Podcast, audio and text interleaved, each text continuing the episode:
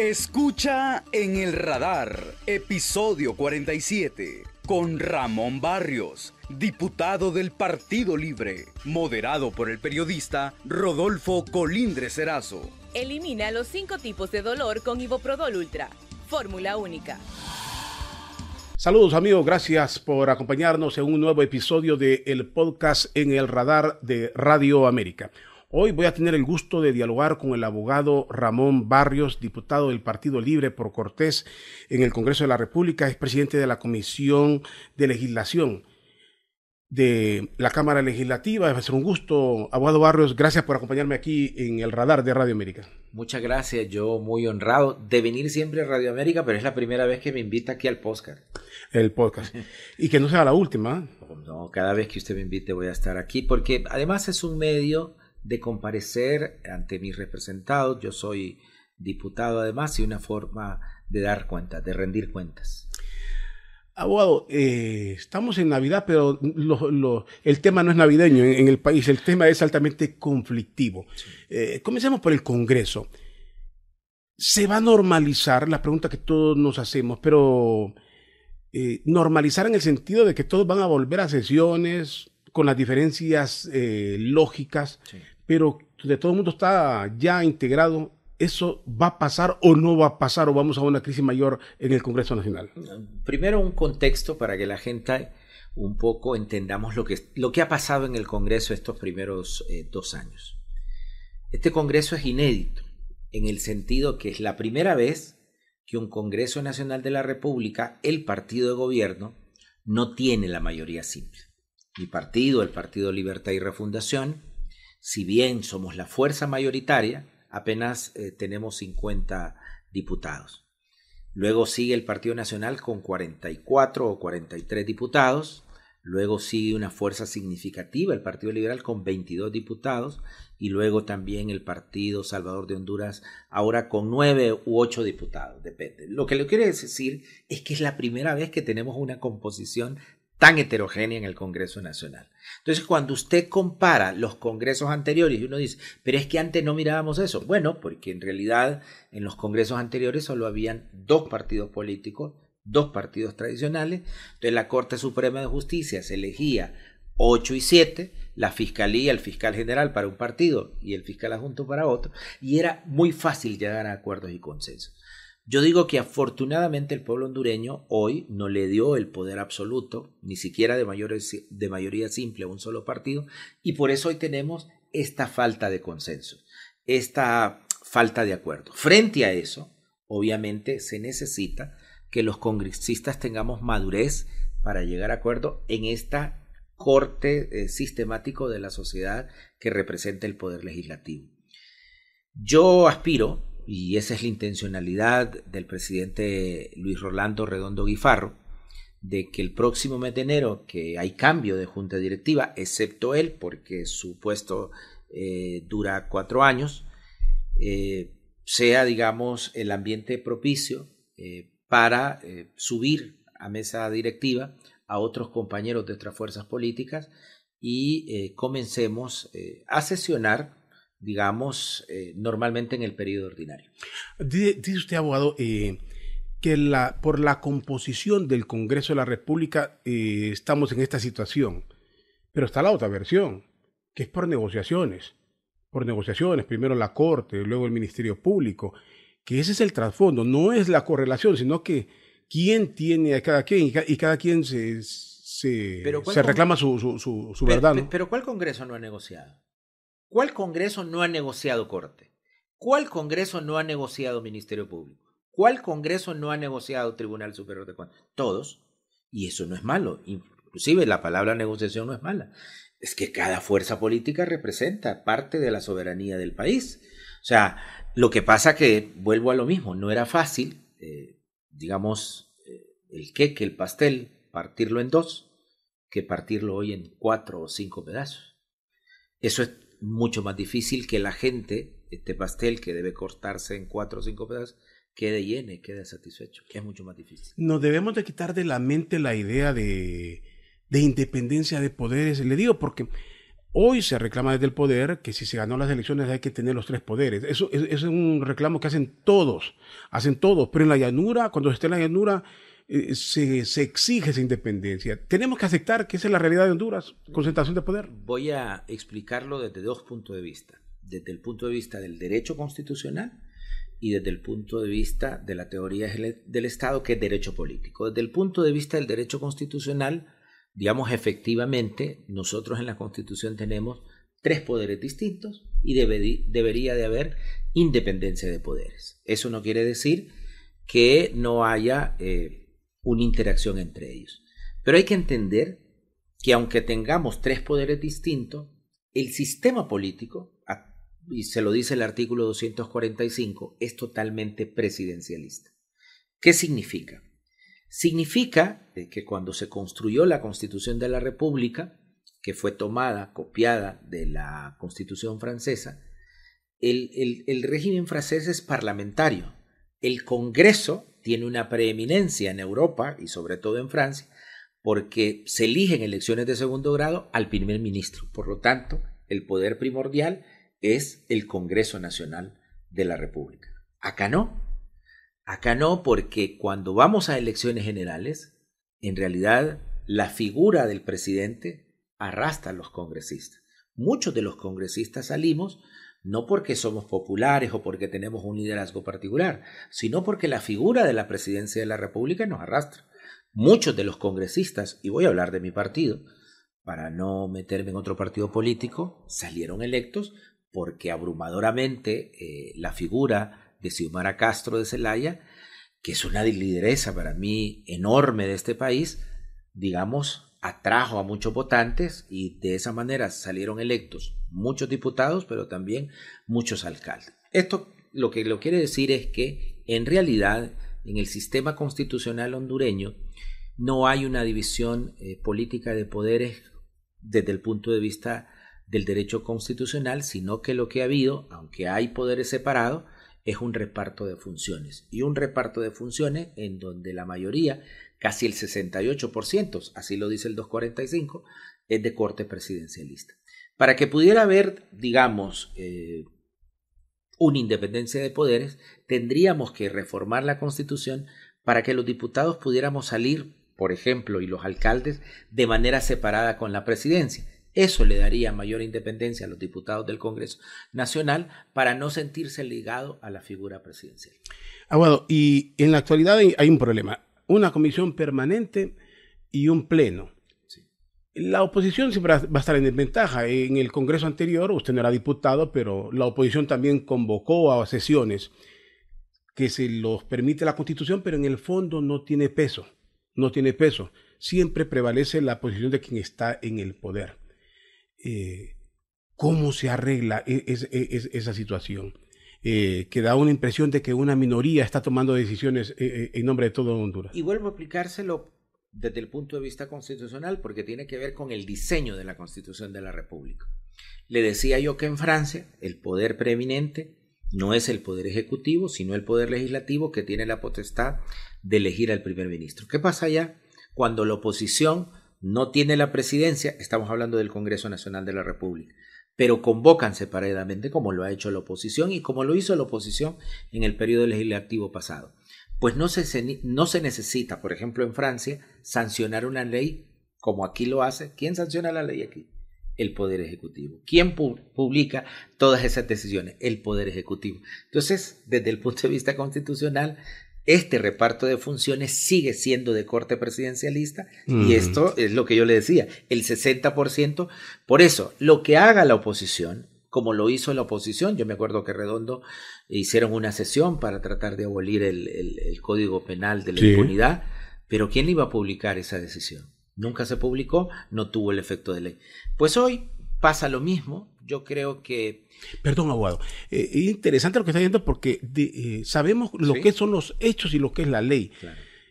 La independencia de poderes no existe y el poder presidencial, como usted lo dice, la, está sobre los otros dos poderes del Estado. En Honduras es, es de hecho, pero también sería hasta de derecho entonces, que está sobre los demás. No, no, de, de, hecho no, pero... El diseño, el diseño es como el de Francia, por eso le decía, pero de hecho sí. Y Y por eso le daba yo la salida, digamos. Es decir, ¿qué haría un poquito más independencia? Que cortáramos las elecciones en elecciones para presidencia por un lado y las elecciones legislativas de alcalde por otro lado, es decir, a mitad de término. Eso haría que los diputados al Congreso Nacional no salieron electos por la figura presidencial, sino que por el liderazgo que usted o que cada uno de nosotros podamos tener en los departamentos que pertenecemos. Y eso nos daría un poquito más de independencia. Bueno, entre las decisiones de la comisión permanente está la de haber eh, seleccionado a fiscales de forma interina y el interinato está como en discusión. Eh, para muchos va a ser largo, va a ser corto, no se sabe. Pero ya no solo es en Honduras, porque la oposición en Honduras se dice es, es política la embajada de Estados Unidos ha estado muy fuerte desde el inicio y la embajadora cuantas veces ha tenido la oportunidad ha reiterado. Una minoría está tomando decisiones y en el caso de los fiscales ha ido más allá. Dice están tomando decisiones que no son de interinos. Yo creo que la embajadora de los Estados Unidos y al gobierno que representa suele pasar, ¿no? Le resulta difícil interpretar la constitución de la República, porque no es la constitución del país de ella. Primero porque eh, el gobierno y nosotros, diputados del Congreso Nacional, hemos explicado a la sociedad que no es una minoría la que está tomando una decisión con respecto al fiscal. Es decir, hay una trampa, y esto en, en filosofía del derecho se llama falacia. Cuando la señora embajadora dice que una minoría ha nombrado al fiscal general de la República cuando la Constitución de la República dice que debe elegir el 86, en realidad es una falacia. Y le voy a decir por qué. Primero, porque efectivamente nosotros estamos eh, de acuerdo y yo soy presidente de la Comisión de Legislación y Asuntos Constitucionales, en que la Constitución de la República establece que el fiscal general y el fiscal adjunto en propiedad para un periodo de cinco años debe elegirse con mayoría calificada. ¿Qué significa eso? 86 votos. Eso no está en discusión y el Congreso Nacional de la República lo sabe. Sin embargo, y esto hay que explicarlo, ¿cuál es el origen de la comisión permanente? Nosotros sesionamos en periodos ordinarios desde el 25 de enero hasta el 31 de octubre. El 31 de octubre terminó el periodo de sesiones ordinarias. Como no se prorrogó, es decir, podemos entrar en debate por qué se prorrogó o por qué no se prorrogó. Evidentemente. Para un sector está prorrogado y para otro no. Aquí no se prorrogó, ¿verdad? Y yo reconozco la Junta Directiva y reconozco al presidente Luis Redondo como el presidente del Congreso Nacional. Como no prorrogó el término, pues la misma Constitución de la República establece que en ese periodo en que no estamos reunidos en sesiones ordinarias, pues queda reunida la comisión permanente. De paso, tengo que decir que esta comisión permanente está también en la Constitución de, los Estados Unidos. Igual, cuando entre receso el Congreso de los Estados Unidos, y eso sí lo conoce la señora embajadora, hay una comisión permanente y casi tiene las mismas facultades. Tiene 15, la nuestra tiene 15 facultades y una de las facultades es elegir interinamente aquellos puestos de elección que hace el Congreso Nacional y que estén vacantes. Ergo, eh, la Fiscalía General y el fiscal adjunto. De manera que la Comisión Permanente, en uso de sus atribuciones constitucionales, tenía la facultad, tiene la facultad de elegir a esos funcionarios eh, de, que hay vacancia. Entonces, eh, me parece que lo ha elegido de manera interina. La otra falacia, y, solo termino con esto, la otra falacia es que dice que el fiscal está haciendo cosas que no son de fiscal interino. Yo tengo que explicarle a la señora embajadora que la temporalidad del itinerante es una temporalidad y esa temporalidad va a llegar cuando nosotros nos tengamos, nos pongamos de acuerdo cuando tengamos 86 votos. Pero las facultades al interino, esas son iguales para quien está en propiedad o para quien está cumpliendo un periodo de interinato. Así que esa división que ella hace, que hay un fiscal interino y que no puede tomar las facultades de un fiscal en propiedad, es simplemente una deducción, digamos, no acertada de la señora embajadora, que se lo voy a deber al desconocimiento que tiene de nuestras leyes y de la Constitución de la República. Ahí me enredo, abogado. Eh, obviamente estamos hablando de materia de derecho, porque normalmente hemos conocido eso en cualquier institución, que el interino eh, únicamente tapa, como dicen, baches, mientras llegue el que esté en propiedad, que es el que va a hacer los cambios profundos. En este caso remover fiscales. No sé si se refiere a eso también la embajadora, pues no ha sido muy específica. Que él remueve fiscales, despide. no, no, sería eso. explicar esto. Mire, el fiscal interino tiene todas las facultades que tiene un fiscal en propiedad, porque la ley no le hace excepción. Ahora, cuando uno dice, eh, en realidad, la ley secundaria, la ley del Ministerio Público, no es tan así que el fiscal puede remover un fiscal. Es decir, para remover un fiscal hay un procedimiento interno. Es decir, no es que el fiscal general se, levante el día martes y se levante enojado y porque le dijeron que el fiscal tenía engavetado un expediente lo puede remover. No. La ley de la carrera fiscal, y hay un reglamento y hay una ley, dice que debe ser sometido a un procedimiento, y un largo procedimiento. O sea, esto de decir que puede remover así no es tan, tan cierto. Hay que, digamos, entenderlo en su justa dimensión. Bueno, usted me habló de las atribuciones que tiene la, comisión permanente, que existen, y todos sabemos que, que, que, que esto es correcto. Pero aquí Dicen que por la pez, eh, como es por la boca muere el pez, siempre se ha dicho eso, ¿no? Muchos han hablado de que esto no fue algo accidental, sino provocado. Desde el mismo, desde el mismo partido de gobierno se ha dicho. Y se ha calificado como una jugada olímpica. O sea que provocaron llegar a ese punto para elegir de esta forma a los fiscales.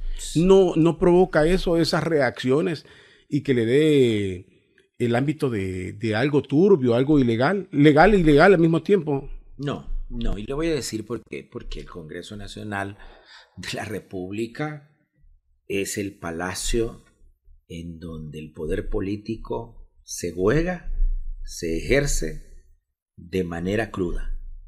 El Congreso Nacional no es la iglesia de Santa Teresita de Jesús. Es el Congreso Nacional en donde estamos los políticos y los políticos hacemos filosofía y ciencia política. Es decir, la oposición sabía que íbamos a llegar al 31 de octubre, tan es así que ese 31 de octubre, y yo soy testigo porque estaba en la oficina del presidente discutiendo temas de la Comisión de Legislación y Asuntos Constitucionales, y a las aproximadamente entre 5 y 5 y 30 de la tarde, le presentan una carta que va firmada eh, por las congresistas eh, eh, Fátima Mena e Hirosh Kerbir, ambas vicepresidentas, miembros integrantes de la Junta Directiva del Congreso Nacional, en donde le piden al presidente que en vista que se está terminando el periodo ordinario, procede inmediatamente a nombrar a la comisión permanente. O sea, que esa decisión de nombrar la comisión permanente, en realidad, eh, eh, aunque el presidente seguramente y los miembros de la Junta Directiva ya la tenían en mente, en realidad comienza a ser refrendada por estas dos eh, compañeras legisladoras, vicepresidente, y el presidente Redondo inmediatamente nombra esa comisión. Tan es así que ellas dos forman parte de la comisión.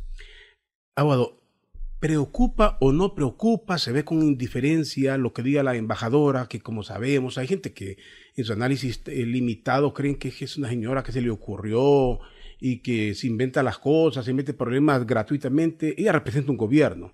Lo que ella dice es lo que dice su gobierno.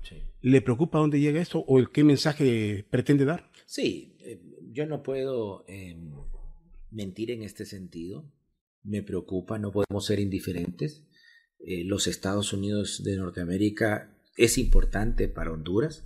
Tenemos aproximadamente un millón de hondureños en los Estados Unidos y nuestro mayor socio comercial, con el que hacemos casi el 68-70% de intercambio comercial, lo hacemos con Estados Unidos. Pero por supuesto que pesa lo que diga la embajadora de los Estados Unidos. Pero creo que aquí había una tradición, yo creo que tiene que ver con una cuestión cultural. Yo nunca he visto, por ejemplo, la prensa en los Estados Unidos nunca busca al embajador de Honduras para preguntarles qué opina porque estuvo el Congreso cerrado dos meses en los Estados Unidos y porque qué opinaba porque el Congreso de los Estados Unidos votó 13 veces para elegir al presidente del Congreso. O sea, yo nunca he visto que la prensa en los Estados Unidos busque al embajador nuestro. Sin embargo, la prensa sí busca... Bueno, entonces quiero decirle por qué. Entonces, eh, bueno, es una cuestión cultural. Nosotros tendemos a agachar la cabeza siempre tendemos a ver a los rubios, ojos azules hacia arriba. Por eso decía que es una cuestión cultural. Más allá de eso, o de poder, abogado, o de poder. No, por supuesto. Si yo lo miro a usted, un diputado suplente de esos que casi no hablan, pero hablo del abogado Barrios, sé lo que significa dentro de la... Hay cosas que no están escritas, pero que, se saben. no, el peso tiene el abogado Barrios es distinto al que tiene determinado diputado. Pero caso, en este caso... Por supuesto, son relaciones de poder, pero usted no ve ningún otro embajador poderoso. También tenemos eh, embajadores de la Unión Europea aquí que no hacen ese tipo de manifestaciones. Elimina los cinco tipos de dolor con Iboprodol Ultra. Fórmula única. Yo creo que uno debe ser respetuoso de las decisiones eh, de cada país. Eh, nuestra política exterior, inclusive en la Constitución de la República, está basada en el principio de autodeterminación de los pueblos con mucho respeto yo le tengo que decir a la embajadora norteamericana que hay decisiones que son soberanas del gobierno de Honduras. Mire, lo que ha establecido el Congreso Nacional, esto no tiene que ver nada, ni siquiera es una decisión de la presidenta, ni siquiera es una decisión del Poder Ejecutivo. Esta es una decisión del soberano Congreso Nacional de elegir, porque así lo establece la Constitución, de tener una comisión permanente y dentro de esas atribuciones que tiene la comisión permanente, de elegir un fiscal interno. No es cierto que una minoría está tomando decisiones por una mayoría. Ya la Constitución establece los juegos de poder y, eh, digamos, las atribuciones. Por supuesto, van a ser 86 diputados o vamos a ser 86 diputados quienes tengamos que elegir al fiscal en propiedad por un periodo de cinco años. Pero mientras tanto, la misma Constitución de la República le da esa facultad a la Comisión Permanente de elegir de manera interina a un fiscal general y un fiscal interino. Inclusive no hace diferencia entre las facultades que pueda tener un fiscal general por cinco años que un fiscal interino. El mensaje estaría claro, y ingeniencista, llámele como se le quiere llamar, eh, que le estén diciendo al gobierno actúen democráticamente, el, el accionar, aunque ustedes lo justifiquen, no se está viendo democrático. Pero es paradójico, ¿no? Eh, digamos eh, que quienes nos están, digamos, criticando cuestionando de que no se está actuando democráticamente en el pasado, digamos, cuando hubo una reelección ilegal e inconstitucional. Yo me acuerdo a la encargada de negocio de los Estados Unidos que fue a darle la bendición a Juan Orlando Hernández diciendo él había ganado. Es paradójico que la embajada de los Estados Unidos en el pasado haya dicho que estábamos eligiendo un fiscal cinco estrellas cuando ese fiscal no venía, eh, digamos, de un proceso, ni venía electo por la Junta Nominadora, tal como establece la Constitución de la República. Quiere decir que la embajada tiene su propio juego. Ve cuestiones constitucionales cuando le conviene y ve cuestiones inconstitucionales cuando no les conviene. Aunque en aquel momento lo que usted dice es, eh, una historia que está ahí y no se puede ocultar, pero hubo votación y se prestaron los partidos políticos, liberal y nacional. Por supuesto que hubo, una votación ahí. Nosotros como hondureños tenemos una... La responsabilidad primera es la de los hondureños, pero sin embargo, ahí no salió la embajadora del momento a decir, eh, mire, Aquí están eligiendo un fiscal que no está establecido en la Constitución de la República, ni siquiera se sometió al procedimiento. Usted reconoce, lo ha dicho acá, que sí preocupa, obviamente no se desconoce por, los intereses, principal socio, por la cantidad de hondureños, las remesas, cuántas cosas eh, que involucran a Honduras con los Estados Unidos. Eh, ¿Se ha puesto a pensar a dónde podría llegar todo esto, un malestar? ¿Qué tipo de, para algunos ese temor si, el día de mañana hay represalias contra diputados, suspenderlos, aparecer en, un estado Engel para el caso, suspensión de visa o algún tipo de sanción que Estados Unidos pueda poner a Honduras. ¿Cree que se llega a esos extremos? Bueno, yo voy a hablar por, por, por, mi partido y por mi persona. Si por lo que digo me van a quitar la visa, que me la avisen, que me la quiten. Pues, o sea, en realidad el tener una visa es un acto soberano de los estados. Eso yo lo respeto. Es decir, que me quite la visa a los Estados Unidos por lo que digo, pues yo no tengo ningún temor. Mi compromiso es con mis votantes y con el pueblo hondureño y con la Constitución de la República. Y lo que se ha hecho eh, está de acuerdo a la Constitución de la República. Esto es lo primero. Lo segundo, yo nunca voy a salir en la lista Angel porque los que salen en la lista Angel son los corruptos. Y yo ni tengo bien en los Estados Unidos y aquí más bien me pasan llamando los cobradores de las tarjetas de crédito porque a veces no pago, digamos, a tiempo, ¿verdad? Esto es eh, el promedio de los hondureños somos así. Así que yo no tengo ningún temor de eso. Yo no soy corrupto, no le he robado a nadie.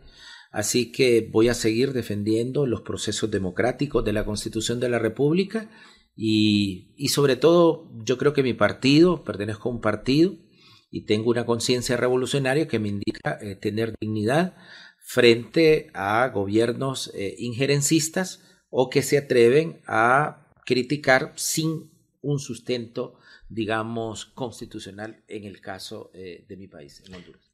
¿Pesa sobre usted estar en la comisión permanente? Digo, quizás en otras circunstancias, no las actuales. ¿Pesa esto en algún momento, abogado? Decir, no me gustaría estar aquí, que las cosas fueran diferentes, ¿le gustaría o no? Bueno, normalmente yo asumo mis responsabilidades. Me gusta asumir. Yo llegué al Congreso Nacional, eh, tuvieron la confianza de nombrarme como presidente de la Comisión de Legislación y Asuntos Constitucionales en un periodo crítico donde se habla mucho del irrespeto a la ley y respeto a la Constitución.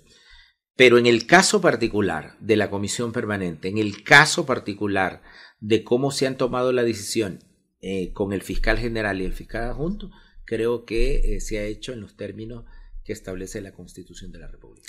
Hay muchas, eh, dime que te diré, uno no sabe, uno solamente pregunta lo que está ahí, la gente, y mucha gente repite, y gente toma partido sin saber si lo que se dice es real o no. Persecución, negociaciones que muchas de las cosas, aunque hay juicios que estaban pendientes, pero que muchos de ellos se están activando más como un chantaje, presión.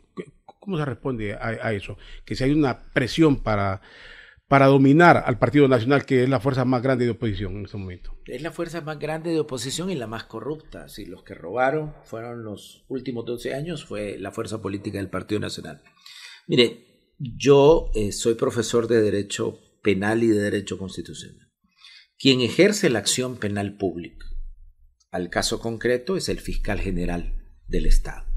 No la ejercemos los diputados, es decir, no acusamos los diputados, no presentamos requerimiento fiscal los diputados, ni siquiera la presidenta de la República. La presidenta de la República no puede ejercer la acción penal pública. Eso le pertenece al fiscal general del Estado. Hay un fiscal general interino en este momento que llegó, eh, se sentó, eh, pidió informe y se ha dado cuenta que hay expedientes investigativos finalizados de hace cuatro y cinco años en donde debió haberse presentado requerimiento fiscal. En uso de sus atribuciones, el fiscal general del Estado ha ordenado que se presenten esos requerimientos fiscales. Por lo tanto, no puede ser persecución política cuando esos, cuando esos expedientes investigativos estaban concluidos, cuando ellos eran gobierno cuando ellos tenían un fiscal general del Estado, cuando ese fiscal general del Estado y ese fiscal adjunto debieron haber presentado esos requerimientos fiscales. Yo quiero alejar que desde el Congreso Nacional o desde el Poder Ejecutivo hay revanchismo, hay persecución. En realidad yo soy un profesional del derecho, me dedico al derecho penal y cuando usted tiene un requerimiento o una acusación, pues lo que cabe es defenderse. Pero esta acción pública la está haciendo el Ministerio Público. Voy a, referirme a un caso particular para que vea que no hay persecución política. En el caso de Chávez, los eh, delitos que se le imputan son violación de los deberes de los funcionarios y fraude. Eh, hay dos delitos también que estaban en el expediente investigativo y hoy ya no se pueden ejercer. ¿Por qué? Porque el Congreso Nacional anterior eliminó esos dos tipos penales. Vea qué cosa, eran cuatro, o ya no se van a poder ejercer. Entonces, hay una cuestión aquí que yo le llamo, y con esto termino esta parte, el tríptico de la impunidad. Los 12 años anteriores, en donde el Partido Nacional fue mayoría en el Congreso Nacional de la República, eligió a la Corte Suprema de Justicia. Los congresistas eligieron a la Corte Suprema de Justicia, es decir, a los magistrados. Ese mismo Congreso Nacional eligió al fiscal general del Estado, a quien tenía que acusar. Vea usted, yo congresista elijo, si yo cometo errores, si yo me robo el dinero público, si yo compro hospitales chatarras, Si yo violo la Constitución de la República, ¿quién me tenía que acusar? El fiscal general del Estado. ¿Y quién lo eligió? Yo, congresista. Y si me presentaban un requerimiento fiscal, ¿quién me iba a judicializar? ¿Quién me iba a sentenciar? La Corte Suprema de Justicia. ¿Quién la eligió? Yo, congresista. Y no conforme con eso, o sea, no conforme con que yo elegí a quién me va a acusar y a quién me va a juzgar, ¿cuál ley me van a aplicar? El Código Penal. ¿Qué pasó en la legislación pasada? También reformamos el Código Penal, el tríptico de la impunidad. Elijo quién me va a juzgar, elijo quién me va a acusar y para rematar, hago la ley que me van a aplicar. Por eso ha habido impunidad en Honduras. Abogado, eh, bueno, dos cosas sobre esto. Y lo del fiscal, el fiscal anterior, obviamente eh, llegó de una forma anormal, aunque con acuerdos entre liberales y nacionalistas que, votaron, se, lo repartieron. Eh, los fiscales actuales, aunque interinos, tienen el sello de libre. Son fiscales del poder. Se puede decir, como dicen algunos fiscales, no sé si de Osomar, Omel, como se le, como se le decía antes, ¿se les puede considerar así? Fíjese, ¿se acuerda usted cuando estaba la Junta Nominadora? Y yo me acuerdo que decían que uno de los candidatos, por ejemplo, era el de Libre. El, eh, había un, uno y que quedó fuera. Sí.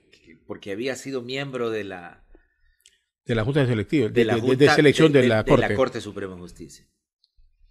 Pues los cinco candidatos, ninguno es del partido. Bueno, eh, el, el, adjunto apareció en unas fotos ahí bien identificado con el Partido Libre. Pero, pero digamos, él ha sido un fiscal de carrera, tiene muchos años eh, eh, en la, Luego está la fiscal Almendares, que la ligan por su padre, que es, digamos, afín a la izquierda de este país. Pero, y el fiscal Zelaya, pues era, creo, eh, miembro del Partido Liberal y creo que hasta había servido en una, en una municipalidad como regidor. Yo creo que mucho, y esto no solo pasa con el Partido Libre, Inclusive yo le puedo decir que el Partido Nacional no tiene candidatos ahí, así, de los oficialistas que tenían, porque fueron eliminados por la Junta Nominadora.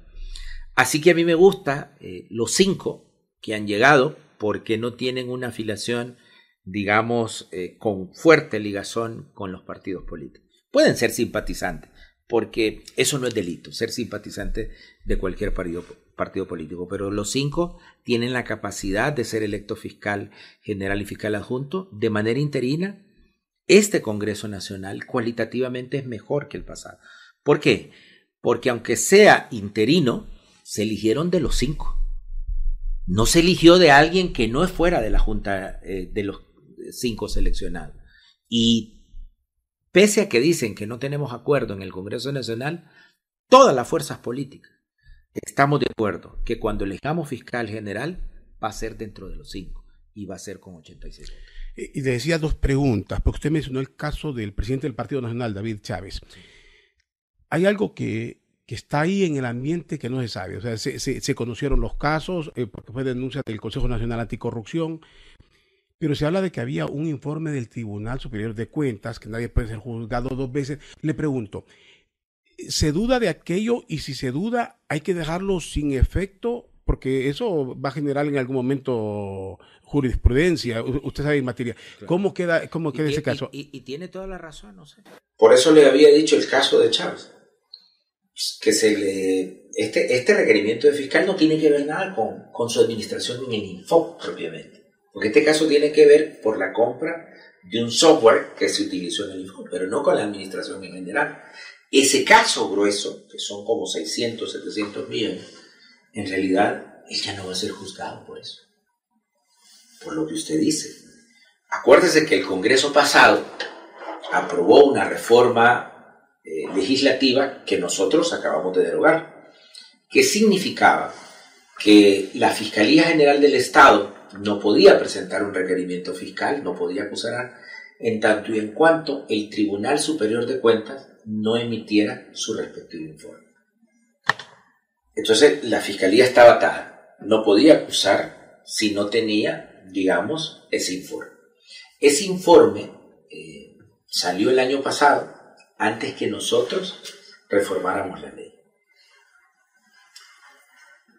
No hay, según el Tribunal Superior de Cuentas, ninguna responsabilidad del señor Chávez. Por lo tanto, al no haber eso, ya eh, la Fiscalía General del Estado ya no va a poder presentar requerimiento fiscal en ese asunto por una sencilla razón. La ley penal no es retroactiva. Y esas eran las condiciones del caso. Que para poder presentar el requerimiento fiscal necesitaba, digamos, el informe del Tribunal Superior de Cuentas. Ese caso va a quedar en impunidad. En impunidad. O sea, eh, eh, eh cuando dice impunidad es que está claro de que sí hubo una cuestión anormal y, que la, y que la autoridad se prestó y eso no tiene remedio. Pero la autoridad cuando digo, más bien fue el Congreso, acuérdese que fue el mismo Congreso Nacional de la República, los mismos congresistas que estaban investigados, los mismos congresistas que habían sido acusados por la MASI, esos mismos congresistas dijeron, vamos a reformar la ley, que la Fiscalía no nos acuse en tanto y en cuanto el Tribunal Superior de Cuentas todavía no emita su informe. ¿Quién elegía el Tribunal Superior de Cuentas? Yo, diputado. ¿Quién elegía al fiscal general? Yo, diputado. Entonces, por eso reformaron la ley. Y la historia no se repite, abogado, en algunos aspectos cuando la gente dice el caso de la amnistía, que dice muchos, se colaron algunos, o sea, si la amnistía por una parte es válida, por la otra existe la duda, está en el ambiente de quiénes se colaron en esto, para no ser juzgados, y en este caso es el mismo Congreso el que comete los mismos errores. Pero aquí hay una diferencia de cualidad. Mire, yo voy a admitir, por ejemplo, que la gente tenga dudas. Y voy a admitir eh, de que algunas personas eh, podemos eh, decir que no deberían de estar, o sí deberían de estar en la amnistía. Porque uno debe ser objetivo en estas cosas. Pero la diferencia es que cuando nosotros decretamos la amnistía, en realidad nosotros no somos juez y parte. A quien le toca decidir a quién le aplican la amnistía es a los jueces. A quien le toca, al Poder Judicial. Mire, yo conozco casos en San Pedro Sula, eh, al exalcalde, al exalcalde de San Pedro. Hay organizaciones que tienen que dar su visto bueno. Sí, y algunas que son identificadas claramente con, con el Partido Libre. Pero no es vinculante. El juez al final toma su decisión. Yo conozco casos en San Pedro Sula en donde al exalcalde Rodolfo Padilla Sucel pese a que estaba la organización, le había dado el visto bueno, la jueza dijo, aquí no. Y no le dieron amnistía. Ahí está el caso de apelación. Entonces, aquí el caso es diferente. Nosotros sí otorgamos, decíamos, aprobamos el decreto de amnistía, pero le dimos la potestad de la aplicación a los jueces, al poder jurisdiccional, al poder que aplica la ley general al caso concreto.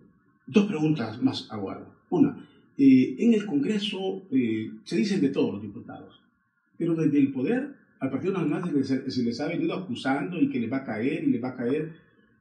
Y se ha utilizado esto y por eso algunos eh, toman fuerza para decir que hay persecución política. Usted en algún momento dijo, vienen muchas acusaciones contra nacionalistas. O sea, una predicción que sale al pie de la letra. Eh, ¿Se arrepiente de eso? Es decir, anunciar no es que ya sabía lo que venía. Sí, bueno, yo quiero decir que soy miembro de una comisión que, nombró el presidente precisamente para eh, investigar eh, cuál fue el accionar de los fiscales sobre todo del fiscal adjunto. Y miren, resulta que nosotros abrimos un sitio ahí en el Congreso Nacional, un portal para que la gente nos llevara las acusaciones y las pruebas. Y allí nosotros descubrimos inclusive tenemos testimonio de fiscales de adentro que decían, mire, yo tenía listo estos requerimientos fiscales y me vino una orden del fiscal general o del fiscal adjunto de no presentar este, este expediente, de no presentar este requerimiento fiscal. O sea, precisamente por eso dije lo que dije. No es cuestión que me arrepiento, no, es que es mi trabajo, para eso me nombraron. Le decía, finalmente, abogado, en algún momento se lo pregunté, eh, nos conocemos de mucho tiempo, hemos dialogado. Usted llega al Congreso con un enorme prestigio, abogado constitucionalista, un referente. ¿Siente que se, que, se ha quemado? ¿Siente que su imagen en alguna medida se ha deteriorado? ¿Se, cómo se siente usted? El ejercicio del poder de casta, yo estaba cómodo como profesor de Derecho y me invitaba usted a criticar a los que estaban en el poder. Eso es mucho más cómodo, estar en la oposición. En el ejercicio del poder, por supuesto, hay que tomar decisiones también. Y he tomado decisiones, eh, algunas veces he acertado, algunas veces seguramente como ser humano no he acertado y me he equivocado, pero lo que le quiero decir al pueblo hondureño es que he sido honesto y sobre todo coherente entre lo que pienso, entre lo que digo y lo que hago. Abogado, gracias por haberme acompañado aquí en este podcast. El abogado Ramón Barrios, presidente de la Comisión de Legislación del Congreso de la República, nos ha acompañado en este podcast en el radar de Radio América. Les agradezco a todos por habernos acompañado y los invito a un nuevo episodio. Elimina los cinco tipos de dolor con Iboprodol Ultra. Fórmula única. Encuéntranos en Spotify, Deezer, Apple Podcast y Google Podcast como Podcast Radio América HN y en nuestra página web www.radioamerica.hn.